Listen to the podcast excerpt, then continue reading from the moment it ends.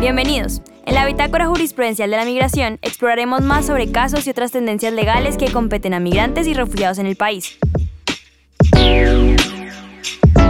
Nuestro objetivo es que puedas entender este tema tan importante para la sociedad colombiana de la mejor manera. Esperamos que este podcast te resulte informativo, interesante y útil. ¿Qué dice la jurisprudencia sobre el caso? ¿Cuál es la decisión final de la Corte? ¿La mujer logra que se le protejan los derechos a su hija? Bueno, una cosa a la vez.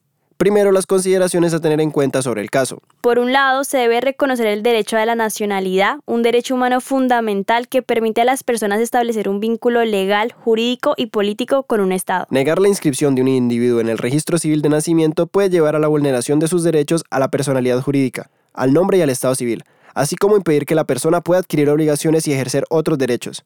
En el caso de los menores de edad, el derecho de la nacionalidad es aún más importante porque garantiza la identidad, la preservación de su origen y cultura. Por lo tanto, la Corte Constitucional recuerda ciertos deberes que el Estado colombiano debe cumplir, como proteger los derechos humanos, dar igualdad ante la Constitución y la ley, prevenir la vulneración de los derechos de las personas en flujos migratorios masivos y eliminar obstáculos administrativos para que los niños puedan tener sus derechos fundamentales. Otra consideración importante en este caso es la declaración de testigos en el trámite de registro civil extemporáneo de nacimiento. La Corte hace referencia al decreto 1260 de 1970, que establece que si no se pueden presentar documentos que acrediten el nacimiento de una persona, se pueden tomar declaraciones de dos testigos. Que pueden dar información sobre el lugar, tiempo y otros detalles que permitan establecer la veracidad del vínculo de las personas con el país. En este sentido, la registraduría debe justificar adecuadamente su decisión respecto a los solicitantes de inscripción tardía de nacimientos ocurridos en el extranjero, para garantizar el derecho al debido proceso administrativo del solicitante. La última consideración de relevancia es la normativa especial de la inscripción en el registro civil de nacimiento de hijos de colombianos nacidos en Venezuela. La Corte Constitucional entiende que los migrantes venezolanos merecen medidas especiales para garantizar sus derechos en el país receptor. En cuanto al registro civil extemporáneo, se considera injusto solo exigir el requisito de apostilla, en lugar de permitir la presentación de una declaración de dos testigos como reemplazo. Tal alternativa es legal y viable según el decreto 1069 de 2015, modificado por el decreto 356 de 2017. Además, la Corte destaca la dificultad práctica y financiera para obtener la apostilla, junto con los problemas en la página web para obtenerla. Es decir, la Corte considera que esta exigencia es desproporcionada. Por lo tanto, para la resolución del caso, la Corte Constitucional revocó las decisiones judiciales anteriores y concedió el amparo solicitado por la accionante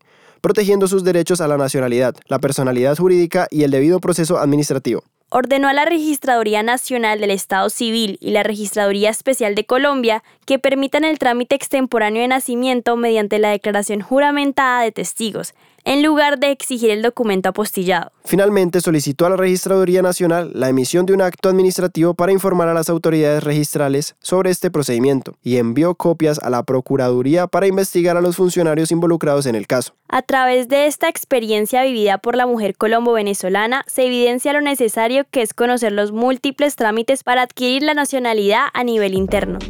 Entonces, si deseas informarte mejor al respecto, dale play a la segunda parte de El reto del registro civil extemporáneo para la migración en Colombia. Y esto ha sido todo por hoy. Esperamos que hayas disfrutado este episodio tanto como nosotros al crearlo. Nos vemos en el próximo episodio. Hasta pronto.